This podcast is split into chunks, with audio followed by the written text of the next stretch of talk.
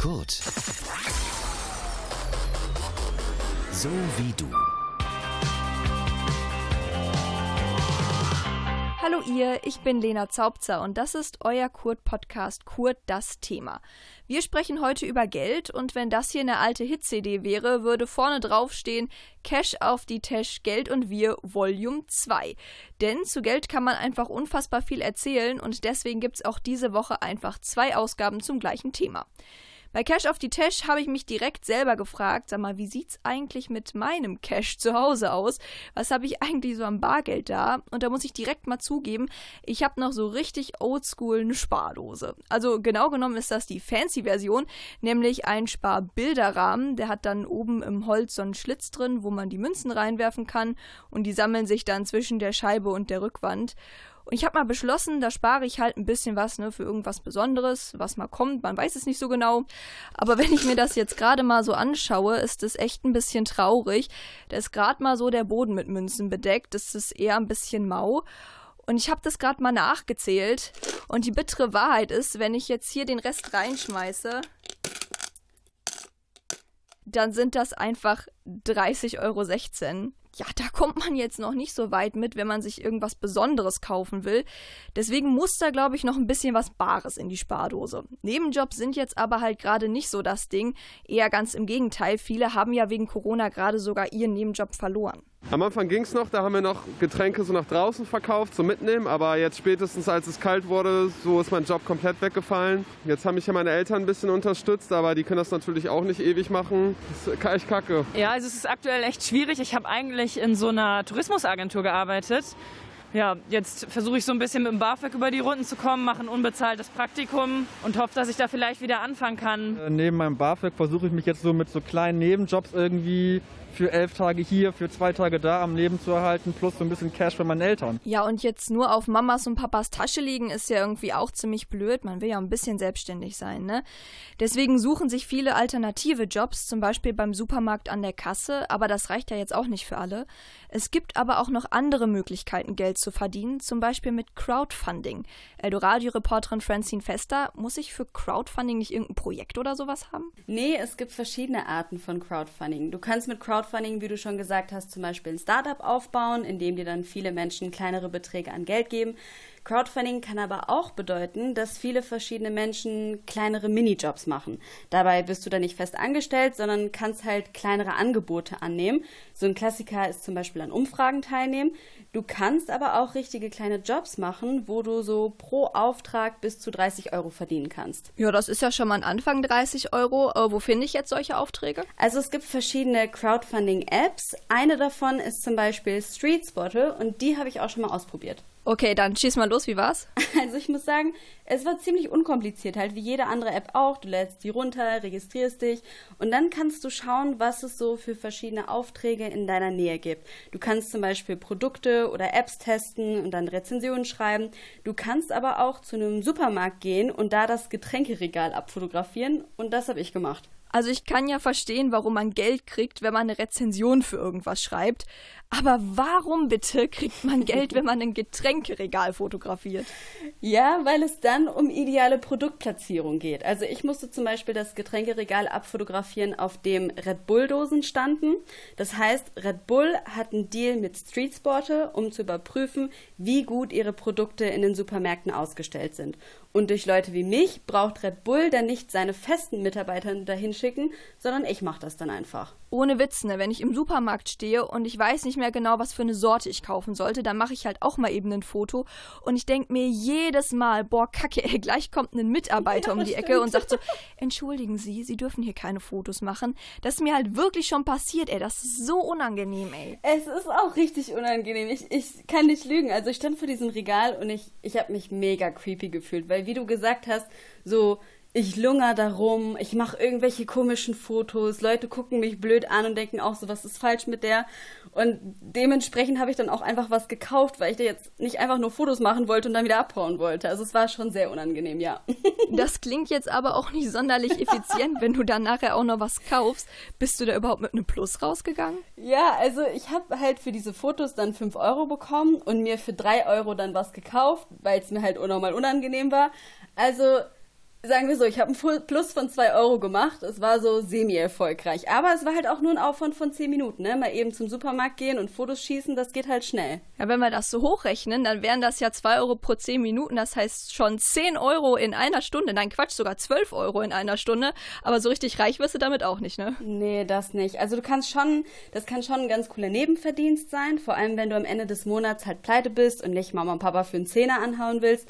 Aber die Miete kannst du damit jetzt nicht wirklich zahlen. Aber ich glaube auch, je skrupelloser du bist, desto mehr Geld kannst du da machen, weil wenn dir Dinge nicht unangenehm sind, dann ziehst du halt einfach durch, ne? Ja, da machst du einfach ein paar Regalfotos und dann ziehst du das den ganzen Tag durch, dann bist du schon bei knapp 100 Euro und das lohnt sich ja dann schon fast wieder. Aber musst du halt auch den ganzen Tag dann da rumhängen und Fotos machen. Aber ein bisschen Geld kann man eben auch nebenbei verdienen, auch in Corona-Zeiten, und zwar mit Crowdfunding, sagt Eldoradio-Reporterin Francine Fester. So, jetzt habe ich dann ein paar Euro mehr in meiner Spardose. Aber mal for real, ey, man sieht hier überhaupt keinen Unterschied. Also irgendwas mache ich ganz offensichtlich falsch beim Sparen. Luft nach oben trifft es da ziemlich genau, wenn ich mir die Spardose hier angucke.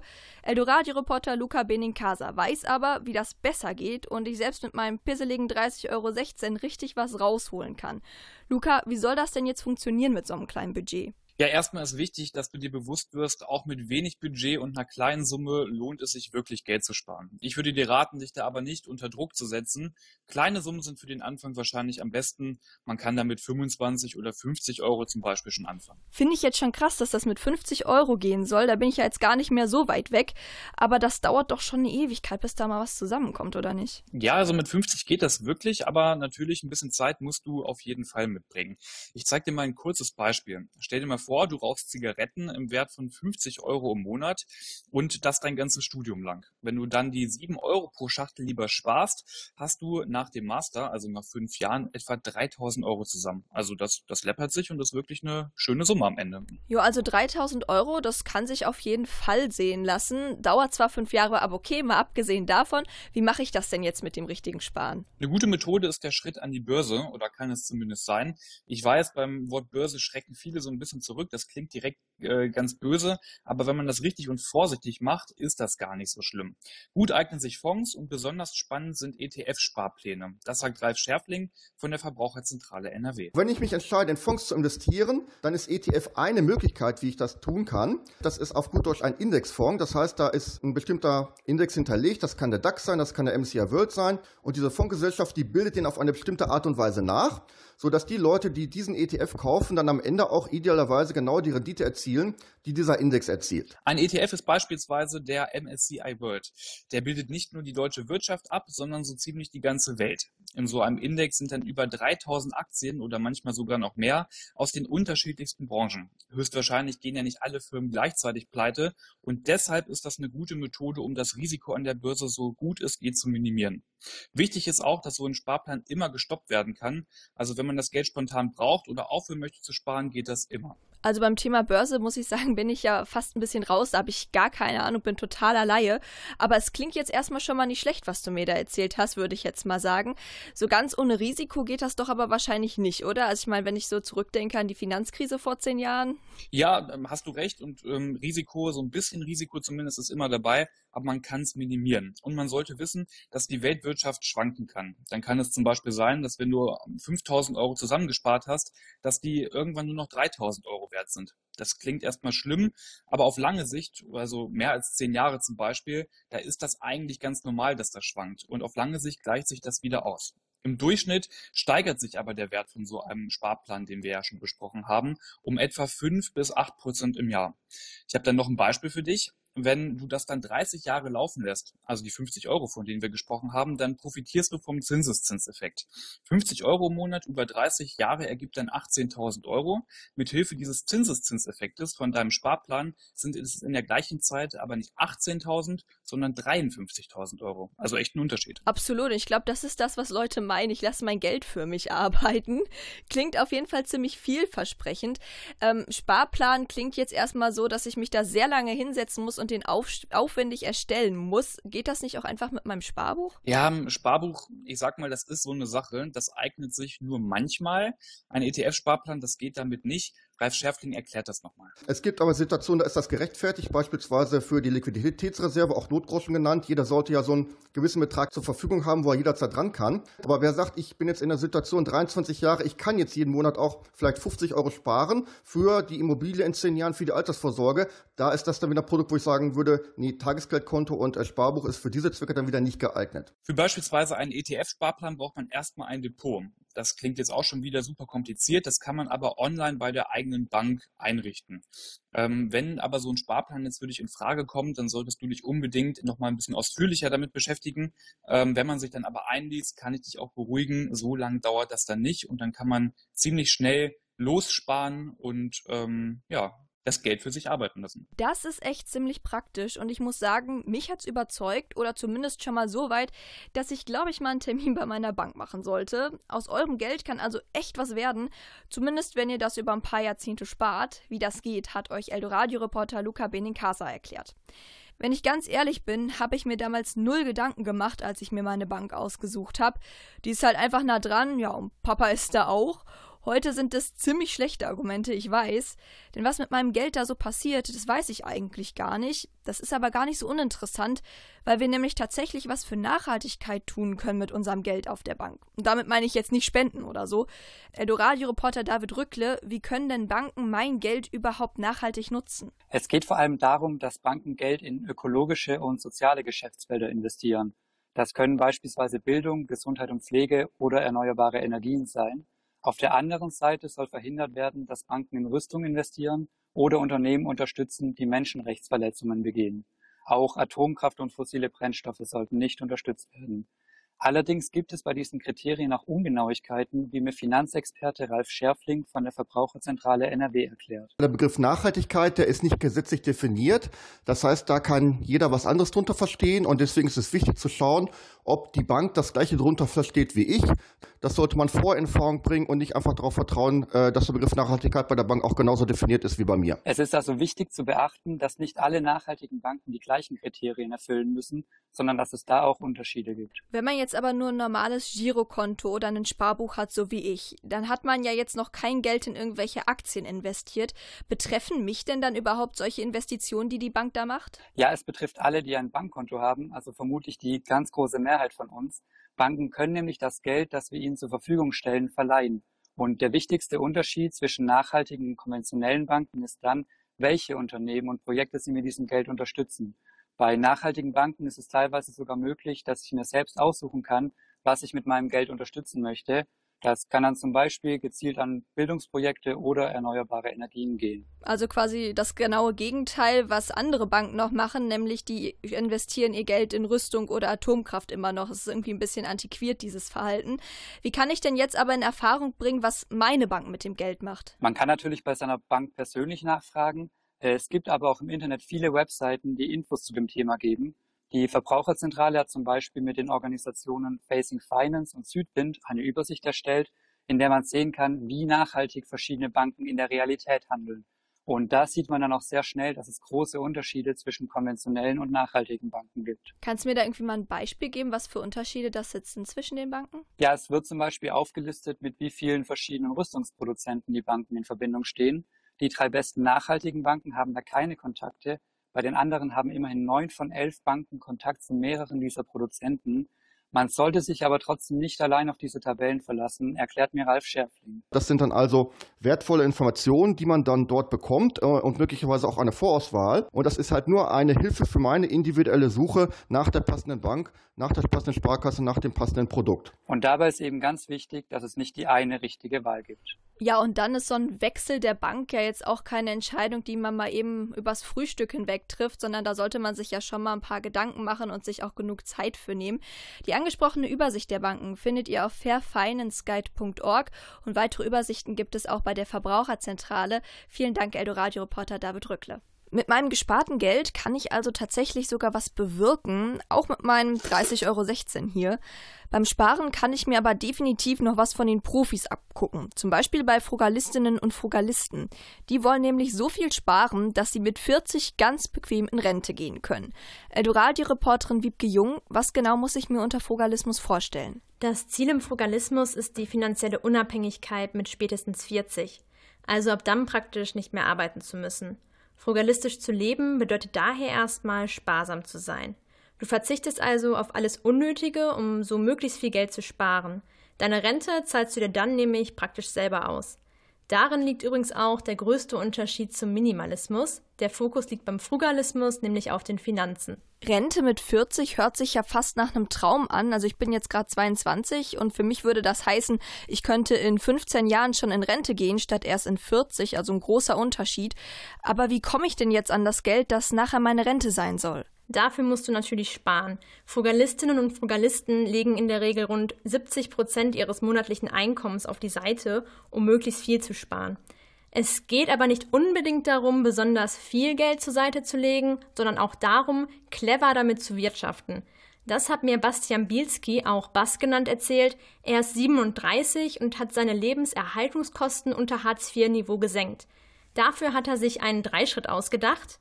Geld verdienen, Prioritäten setzen und Geld anlegen. Und ich glaube, dass alle drei Sachen dazu führen, dass man einfach ähm, finanziell ein sehr entspanntes Leben hat. Und das ist für mich ähm, sozusagen die Überschrift vom Frugalismus, dass man sich selber reduziert, aber dass man auch gleichzeitig sein Geld sinnvoll anlegt. Also nicht unbedingt die Masse macht's. Ja, anlegen schön und gut, ne? Aber vieles hört sich für mich jetzt schon danach an, als müsste man als Frugalistin oder Frugalist auf extrem viel verzichten. Ich gehe zum Beispiel echt gerne mal ins Kino oder gönne mir einen schönen Abend mit Cocktails und gutem Essen mit meinen Freunden. Ist das denn dann alles tabu? Nein, ganz so extrem ist es gar nicht. Es geht vielmehr darum, Prioritäten zu setzen. Wenn es dir also total wichtig ist, einmal im Monat essen zu gehen, kannst du das auch machen. Dann sparst du an anderer Stelle. Zum Beispiel, indem du dir eine kleinere Wohnung suchst. Beim Frugalismus geht es also nicht ums Verzichten, sondern darum, Prioritäten zu setzen. Bass hat sich durch seinen frugalistischen Lebensstil sogar seinen Traum vom Vanlife erfüllen können. Er glaubt, dass es vor allem auf die Einstellung ankommt. Wenn man das mit Verzicht ähm, einhergehen lässt, dann glaube ich, funktioniert das für die allerwenigsten. Für mich würde das auf jeden Fall nicht funktionieren. Wenn man das allerdings ähm, so begreift, dass es die Idee von Freiheit ist, im Sinne, ich kann genau das machen, was ich machen möchte, ich glaube, dann passiert das, dann passt das für. Frugalistinnen und Frugalisten erkaufen sich also in gewisser Weise ihre Freiheit. Das verlangt, glaube ich, trotzdem extrem viel Disziplin von einem. Wie man als Frugalist so lebt, das hat euch Eldoradio-Reporterin Wiebke Jung erklärt. Beim Frugalismus muss man zwar nicht unbedingt auf Dinge verzichten, dafür aber bei einem anderen Lebensstil, dem Minimalismus. Viele junge Menschen leben schon danach. Dabei geht es vor allem darum, wirklich nur das Allernötigste zu besitzen. Und dadurch wiederum tut man auch gleich unserer Umwelt was Gutes. Eldoradio-Reporterin Sophie Brach, du hast dir diesen Lebensstil angeschaut.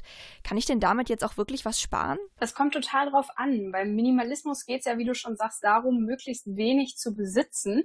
Also kauft man natürlich auch erstmal weniger und spart vermeintlich Geld. Auch rein wissenschaftlich sagen natürlich viele Studien, dass zu viel Konsum unglücklich macht und vor allem viel kostet. Beim Minimalismus ist aber die Frage, wie man es angeht. Darüber habe ich auch mit Jurastudentin Cindy Stroker aus Bochum gesprochen. Die ist schon seit Jahren Minimalistin.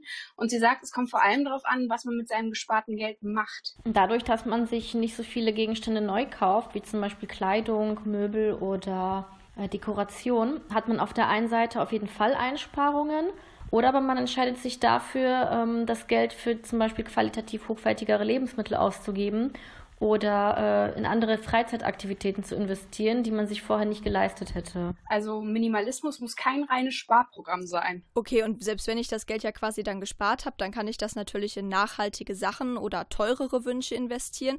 Aber wenn ich jetzt mit Minimalismus halt wirklich Geld sparen will, wie stelle ich das am besten an? Vor allem, indem du dich selbst fragst, was du überhaupt wirklich brauchst. Das hat für Cindy zum Beispiel, äh, das hat für Cindy zum Beispiel in der Küche angefangen. Wenn ich vergleiche, wie viele Lebensmittel ich damals gekauft habe, wie viele ich jetzt kaufe und vor allem, wie ich jetzt mit meinen Lebensmitteln umgehe, dann ist das auf jeden Fall eins der größten Sparfaktoren bei mir beim Minimalismus. Jetzt kauft sich Cindy zum Beispiel nur einen Brotaufstrich pro Woche und nicht ganz viele verschiedene. Außerdem kommt, kauft sie keine Fertigsachen, sondern kocht viel mehr selbst. Und seine Kleidung selber nähen kann man zum Beispiel auch, aber vor allem kann Cindy typische Hausfrauentipps empfehlen. Statt verschiedene chemische Reiniger zu Hause zu haben, kann man dann zu Hausmitteln wie Zitronensaft oder Essig greifen. Das haben die meisten ja eh zu Hause. Also bei Zitronensaft sieht es bei mir tatsächlich immer schlecht aus, den müsste ich extra einkaufen gehen. Aber bei Essig immerhin weiß ich ganz genau, wo der steht.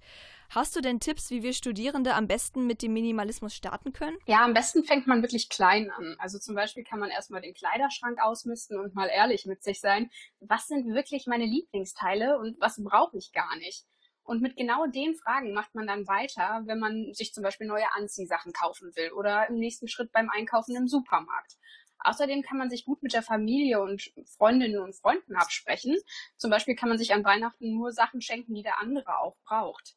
Und Cindys Ratschlag ist, seid nicht so streng mit euch und legt für euch selbst fest, wie weit der Minimalismus überhaupt gehen soll. Der Durchschnittsdeutsche besitzt zum Beispiel fast 10.000 Sachen und viele Minimalistinnen und Minimalisten setzen sich da die Grenze bei zum Beispiel 100 Gegenständen. Aber das ist eben totale Geschmackssache. Alter, damit hätte ich jetzt echt nicht gerechnet. Also 100 ist echt, das ist unfassbar wenig und ich glaube, ich würde noch nicht mal mit meinem Kleiderschrank und meinen Schuhen hinkommen. Da hätte ich die 100 locker voll.